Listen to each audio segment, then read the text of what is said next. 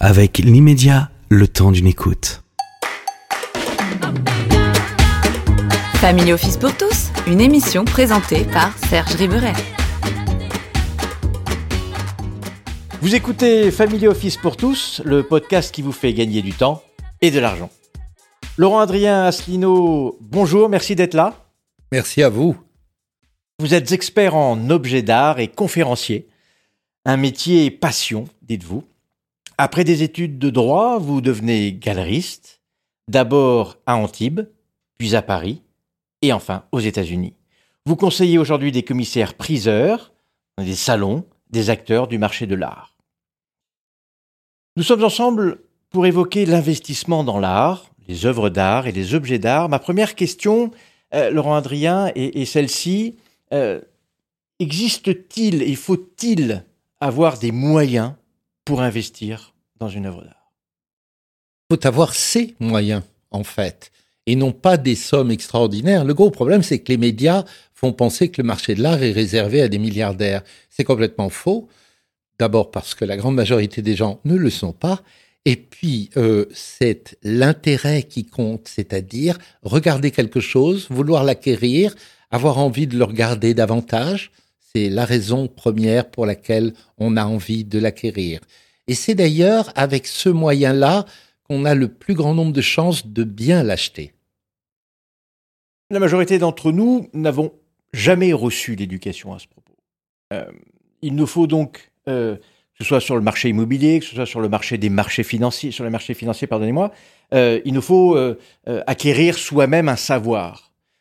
Cela nous paraît encore plus important d'être dans cet univers de l'art. Euh, y a-t-il une bonne manière d'appréhender l'acquisition d'art? Et une mauvaise manière de le faire? Alors on est acteur du marché de l'art parce qu'on est professionnel ou on ne l'est pas, c'est-à-dire qu'on est un amateur éclairé. Ce qui est notre cas. Voilà. Et, ou bien tout simplement quelqu'un qui a l'envie de partager sa vie avec des objets qui racontent le mode de vie des gens à travers l'histoire. Les objets d'art n'ont pas d'époque. Ils sont inscrits une bonne fois pour toutes dans une intemporalité euh, qui est d'ailleurs reconnue à certaines époques, un peu moins à d'autres. C'est ce qu'on appelle les modes. Mais les modes sont surtout et malheureusement des choses qui ne sont pas enseignées, qui, sont tout simplement, pardon, qui sont tout simplement médiatisées. Or, le journaliste a ce défaut de parler de tout ce qu'il ne sait pas vraiment. D'accord. Euh, je, souhaite acquérir une œuvre d'art. Quel est le circuit? Alors le circuit, il est partout.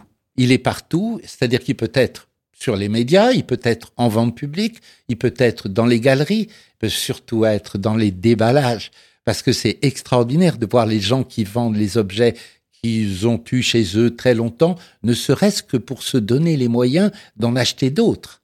C'est la raison pour laquelle très souvent les collectionneurs font ça, les collectionneurs vendent des objets pour se donner les moyens d'en acheter d'autres et de grimper dans leur connaissance de l'objet. Euh, lorsque vous êtes euh, dans n'importe quelle atmosphère dehors, euh, même chez d'autres commerçants que ceux de l'antiquité, comme on dit, ou de l'objet d'art, vous pouvez être en face d'un objet. Le propre de, du chineur, c'est de s'y intéresser et de dire, vous voulez vendre ça? Combien voulez-vous pour cet objet? Et dès lors, de commencer à acheter un objet, pas nécessairement pour le revendre, pas nécessairement avec l'idée de faire un profit, mais avec l'idée d'acquérir un objet et de s'en servir pour apprendre. Cette, œuvre d'art que je viens d'acquérir, quel que soit le montant Il y a, il y a un, montant minimum pour, Non, parce qu'on peut. Euh, les médias rapportent qu'on peut acheter des choses à, à 10 balles, comme on dit à bon argot parisien, et puis leur vendre une fortune parce que ça vaut une fortune. Les choses, euh, phrase en or pour l'objet d'art, euh, les objets d'art valent ce que les gens veulent bien les payer. Voilà. Ce qui échappe à ceci, c'est tous les zéros extraordinaires qu'on entend sur des objets qui auraient été vendus, des fortunes. Euh, bon, c'est souvent autre chose que le marché de l'art. C'est souvent euh, du passage, on va dire, de d'argent d'un pays à un autre, ou bien du blanchiment d'argent, ou bien Ça n'a rien à voir avec le vrai marché de l'art. Le vrai marché de l'art, ce sont tous ces objets euh, que des gens ont possédés il y a des siècles, ou bien nos grands-parents, ou que vont posséder nos enfants, et puis qu'ils vont revendre, soit pour en acheter d'autres, soit parce qu'ils vont aimer autre chose. Euh, cet aspect transgénérationnel est un, un prisme important de pouvoir acheter pour en profiter soi-même, mais également de pouvoir euh, euh, le partager, que ce soit un point de rencontre avec sa descendance ou ses ascendances. C'est, Tout à fait. Au risque de me répéter, le premier point de rencontre, c'est de se servir d'un objet pour apprendre.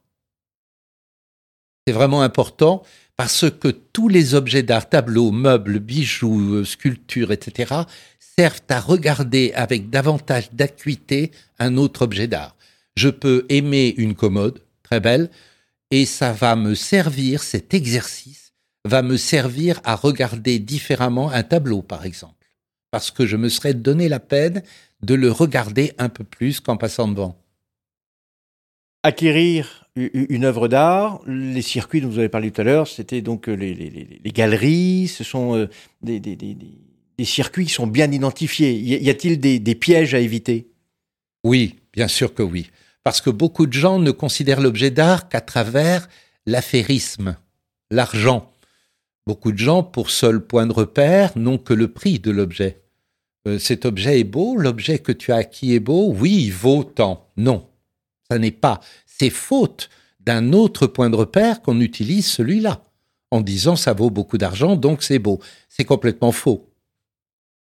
Euh, quelle euh, différence existe-t-il entre une expertise et une estimation? Alors l'estimation, c'est l'observation que fait un professionnel comme moi qui passe sa vie depuis 50 ans sur le marché de l'art et qui a vu que telle ou telle chose se vendait tel ou tel prix, soit en vente publique, soit en exposition, soit dans les galeries, et qui en rend compte, tout simplement, parce qu'il a été le témoin de différents échanges qui se sont concrétisés et donc il en rend compte à son client. Une expertise, c'est la nature de l'objet qui est traité. C'est-à-dire savoir dire à un client, oui, cet objet est novateur ou moins novateur en son temps, cet objet est de très grande qualité, ou bien encore tenir compte de tout le contexte d'un objet d'art pour expliquer pourquoi il a été fait de telle ou telle manière. Faire estimer, pour, pour parler de votre métier, faire estimer une œuvre d'art, c'est quelque chose de payant, c'est gratuit Tant que euh, l'exercice de l'expert est verbal, il est gratuit. Euh, les honoraires que demande un, un, expert euh, correspondent à un dossier qui est remis, un dossier qui est rédigé. Moi, je les rédige à la main. Je suis encore le type de dinosaure qui ne veut pas se servir de l'ordinateur. J'écris à la main parce que j'ai l'impression de traduire avec un petit peu plus de précision euh, ce que je, je envie de transmettre euh, à mon client, autrement dit, de répondre un peu plus précisément aux questions qui m'ont été posées. Dans le cas présent, je viens de, perdre ma grand-mère. Euh, quatre objets, elle nous a toujours dit que c'était de grande valeur. Nous n'avions pas porté d'attention particulière, mais là, elles ne nous plaisent pas plus que cela, nous ne souhaiterions pas les, conserver avec mes frères et sœurs. Euh, l'on vient vous voir, euh, vous l'expertisez. Ensuite, quel circuit allons-nous euh, utiliser? Vous vous occupez de ça? C'est nous qui oui, nous occupons tout à fait. Puis j'adore ça en plus. J'ai souvent répondu, j'avais fait une, une conférence, mon Dieu, il y a bien longtemps, au Louvre, quand Toubon était ministre de la Culture à l'époque, et on m'avait dit Qu'est-ce que c'est qu'un expert? Et j'avais répondu C'est un professionnel dont le téléphone sonne. Voilà. Et papa m'a enseigné que c'est toujours un honneur de recevoir un coup de téléphone et qu'on vous pose des questions. Donc il faut le prendre de cette manière-là et être tout de suite au fait de la responsabilité qu'on a d'être utile. Donc, je vais prendre contact avec vous, je vais venir vous voir, je vous montre les trois œuvres d'art, vous allez en faire une estimation, et ensuite, pour transformer l'essai monétaire cette fois-ci... Voyez, vous avez dit estimation tout de suite. Je ne vais pas commencer par faire une estimation. Je vais essayer de m'approcher des clients pour leur expliquer ce que c'est que cet objet, euh, le contexte dans lequel est né cet objet, euh, savoir s'il s'agit d'une œuvre originelle ou bien d'une reproduction. Il faut bien savoir que certaines reproductions euh, sont parfois de qualité supérieure à l'original. Ça peut arriver en matière de bronze, par exemple. J'ai encore, je vois des professionnels sans arrêt qui parlent d'un bronze original une très mauvaise expression. Les mots ont un sens. Un bronze a été fait par un fondeur, c'est pas du tout le sculpteur. On n'a jamais vu un sculpteur sculpter du, du cuivre ni du bronze. Donc, il s'agit d'une duplication qui est faite par un fondeur dont c'est le métier. Il y a d'ailleurs chez le fondeur plusieurs métiers différents jusqu'au patineur et celui-là même a le devoir de se rapprocher au plus près de l'œuvre originelle. C'est ainsi que certaines, certains tirages en bronze sont d'une telle qualité euh, qu'ils peuvent faire des prix en vente publique ou en galerie supérieurs aux œuvres originelles. Donc, je, reviens au bronze de ma grand-mère. Euh, pour monétiser, quel est le circuit? Alors, l'expert qui est dans le marché de l'art, qui est euh, en permanence dans le marché de l'art, va dire euh, tiens, vous avez un écrin qui est bien. Qu'est-ce que c'est qu'un écrin qui est bien? C'est quand une vente, par exemple, va vendre des objets similaires ou qui vont mettre en valeur le bronze de votre grand-mère, puisque vous m'en parlez. Donc c'est là, et c'est facile à comprendre, que ce bronze a des chances d'être vendu le plus cher possible, autrement dit le mieux, parce que la clientèle de ce genre d'objets sera plus nombreuse. Donc il y aura davantage d'enchères. Donc il sera vendu un peu plus cher. Il faut un écrin pour vendre un objet. Il faut séduire le client et il faut saisir les clients qui sont intéressés au fait qu'ils soient le plus nombreux possible pour qu'ils se battent pour acheter l'objet. Et c'est un peu comme ça euh, partout, dans un salon, dans des galeries. Il faut que l'objet soit placé de telle manière euh, que les gens qui viennent dans la galerie euh, ne seront pas probablement venus pour cet objet-là, mais l'alentour va leur donner l'envie d'acheter cet objet. Et c'est aussi comme ça qu'on apprend. Et donc nous allons dans une participer aux ventes aux enchères. Nous allons concrètement par quel circuit est-ce que je vais pouvoir euh, Alors la vente aux enchères, la vente aux enchères que j'ai beaucoup pratiquée pendant 30 ans. J'ai été expert de, de, quantité de commissaires-priseurs. Et j'ai envie de citer Pierre Cornette de Saint-Cyr parce que c'est lui qui a eu euh, le, qui a été le, le, dinosaure qui a fait venir euh, les gens à l'art contemporain qui n'était pas du tout compris à l'époque et, et de faire comprendre que l'art était intemporel et qu'on pouvait s'intéresser à un dessin pariétal dans les grottes de 10, 20, 30 000 ans, mais qu'on pouvait aussi s'intéresser à l'objet qui va être fait demain matin et qu'il avait la même importance. Euh, donc il faut savoir être exigeant sur un objet d'art, savoir s'il est novateur en son temps et s'il est en phase, autrement dit en équilibre avec la qualité avec laquelle il est fait. Là, on est en phase d'un objet d'art. Le reste, c'est de la décoration. Il faut vraiment faire la différence entre la décoration et un objet d'art, tout simplement parce que l'objet d'art va rester. Le temps est incisif. Il va se débarrasser de tout ce qui n'est pas suffisamment de qualité pour ne garder que les choses qui ont été novatrices en leur temps et de qualité. Donc ce, bronze de 10 000 euros, c'est le montant qui a été, qui a été donné, je vais euh, aux ventes aux enchères, je vais euh, avec cet objet euh, sous le bras et je le fais numéroter pour qu'il puisse prendre Alors si vous avez vu un expert, il est très possible que ce soit l'expert, un imbécile dans mon genre, qui soit là pour euh, défendre l'objet, autrement dit pour l'expliquer lors de la visite, c'est-à-dire souvent la veille et puis la matinée de la vente. La vente. Il va expliquer aux gens qui viennent le voir ce que c'est et leur conseiller celui-ci ou celui-là, etc. Et lors de la présentation, avant que le commissaire-priseur ne frappe le marteau, il leur a fait une présentation de l'objet. Il faut séduire les gens pour vendre, quel que soit l'objet, d'ailleurs pas seulement les objets d'art, tous les objets je me dirige vers une vente nationale, internationale, en ligne, en réel. Quel est le, Alors, quel est le critère? L'objet, il y a un aspect euh, tactile vers l'objet. Moi, j'ai l'habitude aussi de lire les tableaux avec mes doigts aussi. Je leur passe mes doigts sur l'huile. Euh, je ne suis pas sûr qu'Internet soit extraordinaire pour vendre les objets. Il faut souvent en avoir touché avant les avoir appréhendés humainement parlant avec ses yeux, avec ses mains, euh, parfois même avec ses oreilles, parce qu'il y a quantité de commentaires qui peuvent exister autour du regard d'un objet qui vous sont utiles parce que vous faites ce rapprochement lorsque vous essayez de vous, c'est un néologisme, vous décrétiniser en face d'un objet. Les experts dans mon genre, ça sert à ça. Quand on est sur un salon, ça sert à donner des points de repère aux gens c'est-à-dire lorsqu'ils ont presque décidé d'acheter quelque chose parce qu'ils ont, comme on dit, un coup de cœur, mais il manque un petit quelque chose. Et ce petit quelque chose, c'est tout simplement un professionnel qui va leur expliquer le contexte, qui va leur dire pourquoi c'est plus ou moins de qualité, qui va essayer d'aller sur le chemin du prix. Nous ne sommes pas des commerçants, mais comme nous regardons en permanence les transactions qui se font, euh, on peut en rendre compte au client. Dès lors, le client est un petit peu plus rassuré. Et puis, on va faire ce que vous m'avez dit, c'est-à-dire, là, s'il le demande, un certificat d'expertise.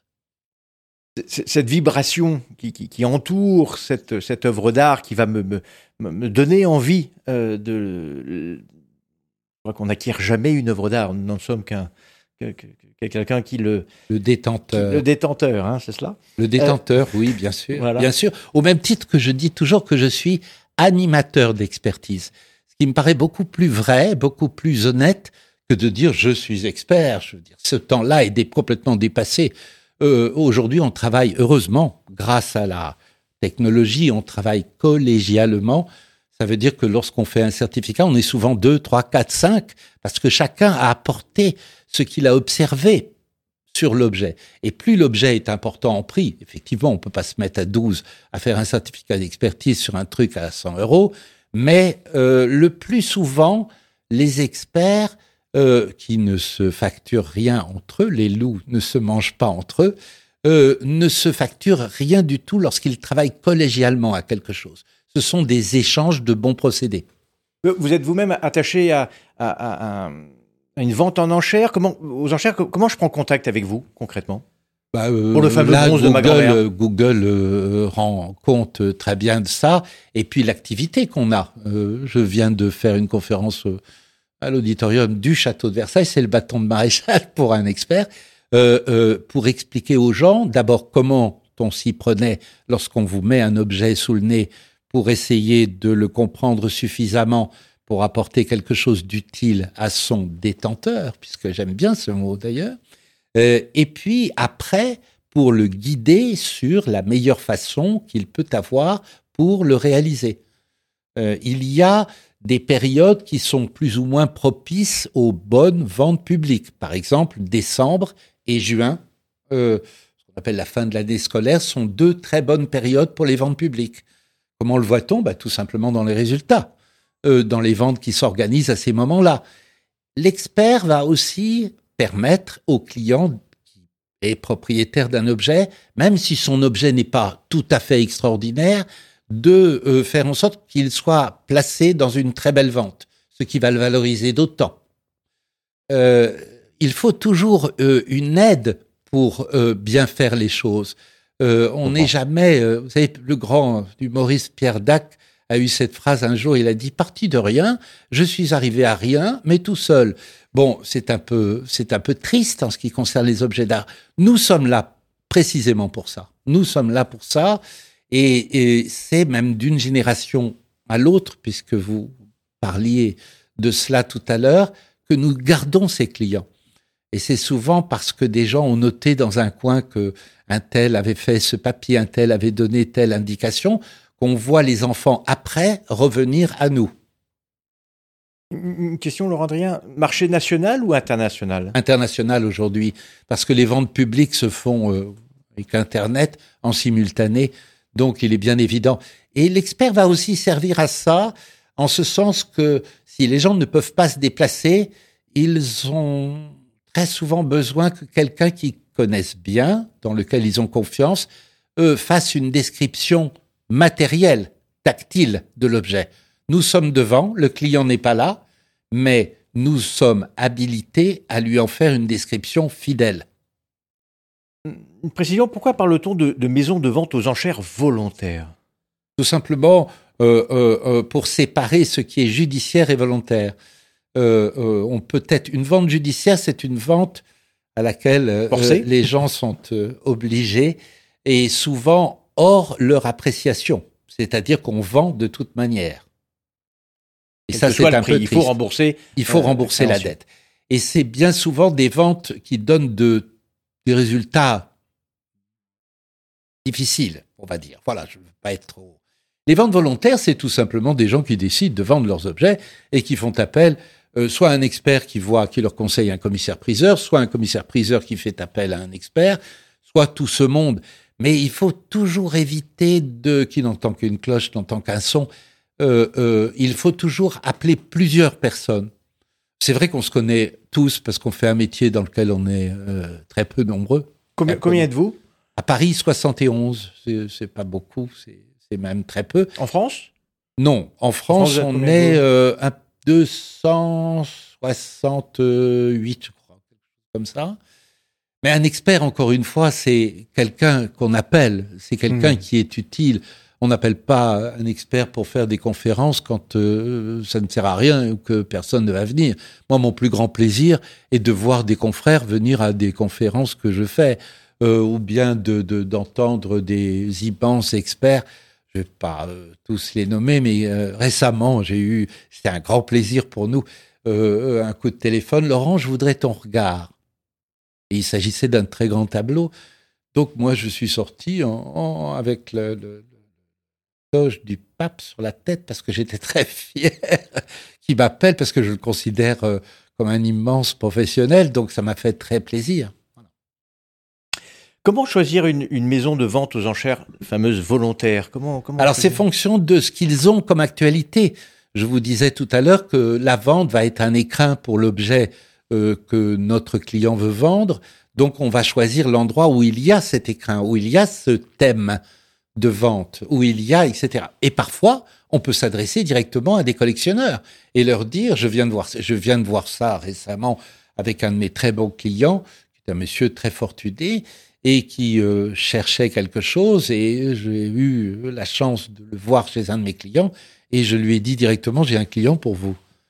Et je lui ai amené directement le client tout peut arriver.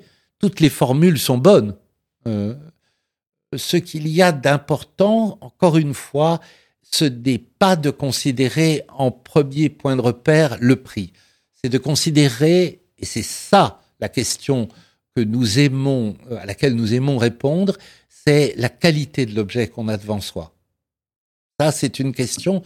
Euh, quand on demande directement le prix, ça, ça m'agace déjà un peu parce que je n'ai plus euh, cette concordance de dialogue avec mon client. Je préfère d'abord m'intéresser à l'objet et ensuite m'intéresser à son prix s'il est à vendre.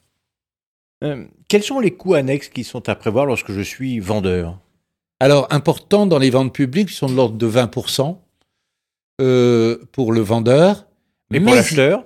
mais justement, il y a aussi, l'acheteur va payer à la maison de vente environ 20%, hein, parfois plus. Alors, il faut bien considérer que quand vous êtes vendeur d'un objet, il y a un manque à gagner de l'ordre de 40% hmm. sur la valeur de l'objet.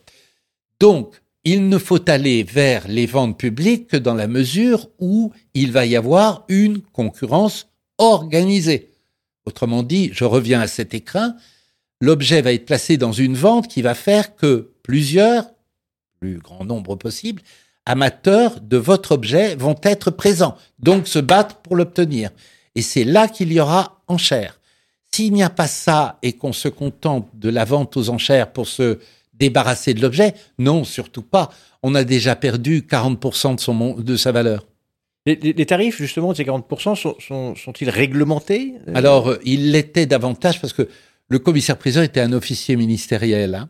Il était, euh, euh, il avait une prérogative. Il était le seul à pouvoir pratiquer les ventes aux enchères publiques c'était napoléonien. Mais on a voté Maastricht il y a déjà pas mal d'années de ça, ce qui fait que les commissaires-priseurs ne sont plus officiers ministériels. Ils sont officiers ministériels uniquement pour le judiciaire, c'est-à-dire les ventes obligées. Sinon, ce sont des commerçants comme Hammer, Sotheby, Christie, euh, etc. Ce sont des commerçants. Euh, est-ce qu'un commissaire-priseur, lui, est un expert en œuvre d'art? Alors, ils ont très longtemps marqué ça, commissaire-priseur, expert, etc. Le, titre d'expert aussi, il y a des marchands qui marquent expert. Mais un expert, c'est un monsieur qui n'a pas deux casquettes. Autrement dit, il n'est pas euh, commerçant, il est prestataire de services. Une précision sur le crypto art, euh, la révolution des fameuses NFT, euh, c'est un mirage ou un secteur d'avenir selon vous? Je ne suis pas Madame Soleil, mais euh, Quel est votre avis je, préfère euh, l'aspect tactile. Vous savez, un objet d'art, c'est une émotion. Une émotion quand il a été fait, c'est une émotion autour de la vie de l'artiste, c'est une émotion autour de son talent, de son travail, parce qu'un talent sans travail, c'est rien. C'est une émotion quand il est témoin d'un mode de vie, d'une culture, quantité de choses que le crypto art a beaucoup de mal à rendre, de mon point de vue. Maintenant, et puis alors, il y a surtout ce côté artificiel qui est très souvent traité.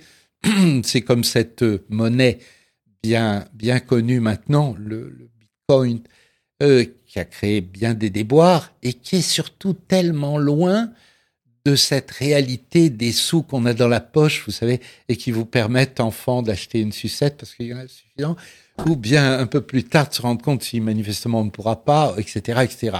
Euh, euh, on ne peut pas, à mon avis, euh, se débarrasser de ce côté humain, émotionnel, tactile. on dit très souvent que l'argent liquide va disparaître. C'est pas demain matin. Je comprends. nous avons l'habitude de, de, demander à nos invités, en pré-conclusion, s'ils avaient une une démarche, euh, des lectures, des sites, des conférences pour aller plus loin sur le sujet que nous venons de traiter. Est-ce que vous auriez euh, à, conseiller auprès de nos auditeurs Alors moi j'ai une famille euh, littéraire parce que j'ai un aïeul qui était l'exécuteur testamentaire de Baudelaire et qui a écrit Baudelaire sa vie son œuvre, Charles Asselineau. Donc on nous a un peu élevés dans ce. J'avais un père qui était fabuleux et qui nous a donné le goût c'est un peu pareil pour l'objet d'art, le goût du mot, le goût de la phrase, euh, et qui, euh, lorsqu'on ne se donnait pas la peine de le chercher ou bien de le placer convenablement dans une phrase, ne répondait pas. On a râlé beaucoup. C'est pareil pour un objet d'art. On ne devrait s'autoriser à aimer un objet d'art que lorsqu'on est curieux, lorsqu'on a envie de découvrir quelque chose, lorsqu'on a envie de s'en servir pour apprendre. Ce ne sont pas. L'objet d'art n'est jamais mort. L'objet d'art est complètement vivant.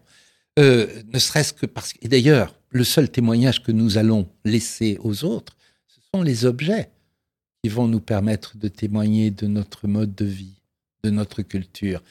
Euh, euh, donc, gloire aux objets, et je vais pleurer en me disant qu'on n'enseigne pas du tout, on n'enseigne pas du tout ni l'esthétique pour arrêter de parler d'objets d'art. L'esthétique, tout simplement, n'est pas enseignée. Alors, lorsqu'il s'agit d'architecture, euh, euh, on supporte les architectures parce qu'elles sont dehors, alors qu'un objet d'art, quand on ne l'aime pas, on peut le mettre sous le lit. Je veux dire, il a au moins cet avantage. Mais euh, ne pas être en mesure de comparer quelque chose à quelque chose d'autre, d'aimer quelque chose un peu plus que quelque chose d'autre, c'est très triste. Ne pas avoir cette esthétique du tout, ne, ne, confondre euh, l'art contemporain avec l'art contemporain. Ça, c'est une grande mode aujourd'hui. Et puis, on, appelle euh, contemporain et moderne, on utilise le même mot, alors que contemporain veut dire que c'est fait aujourd'hui, et moderne, peut-être pariétal, ça peut avoir 30 000 ans. C'est d'ailleurs Picasso qui a dit un jour sur les dessins pariétaux, parce qu'on lui disait qu'un de ses dessins ressemblait à un des vrais, il a dit, mais ces dessins pariétaux sont furieusement modernes. Il avait complètement raison. Voilà, c'est ça la modernité. Le fait que ce soit contemporain peut être une qualité extraordinaire puisqu'elle est faite aujourd'hui, mais ça peut être aussi un défaut épouvantable, c'est-à-dire que ça peut correspondre à une cochonnerie qui a été faite aujourd'hui. Le maître mot, c'est la curiosité. Oui, tout à fait. Oui, tout à fait. Et moi, je me suis efforcé d'avoir ce. J'ai commencé par euh, euh, euh, la haute époque, c'est-à-dire ce qui est jouxte le Moyen Âge avec une passion incroyable statuaire, etc. Euh, euh, puis j'avais fait un procès judiciaire énorme sur une piéta à l'époque. Et aujourd'hui, je, je, euh, j'ai été euh, au comité de sélection d'Artop, qui est le premier salon français d'art contemporain. Euh, donc, c'est le, vous allez me dire, c'est le grand écart. En fait, les grands talents, les grands artistes ont pratiquement tous été capables de faire ce grand écart est celui de l'Antiquité à aujourd'hui. Et d'être novateurs en leur temps. Ils l'ont été et ils sont euh, encore Picasso qui a dit à propos de Miro, qui est une espèce de prodige étonnant, euh, euh, qui a été son ami toute sa vie, et il lui a dit cet ami est furieusement moderne, comme il l'avait dit à propos des dessins pariétaux. Et il avait raison, il avait raison. Laurent Adrien euh, Asselineau, vous êtes euh, expert en objets d'art et, conférencier.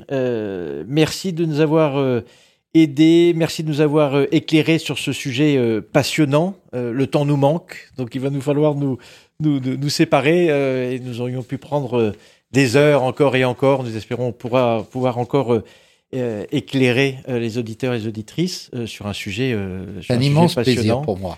et nous espérons avoir pu partager avec le plus grand nombre le, cette fameuse curiosité et l'envie de, d'être locataire de cet objet d'art et de pouvoir le, transmettre mhm. et que un investissement tel que celui-ci est aussi important euh, pour le porte-monnaie que pour, euh, que pour la tête. Quel que soit le montant. Hein. Voilà, quel que soit le, quel que soit le, montant. Il n'y a pas de petits investissements en matière artistique.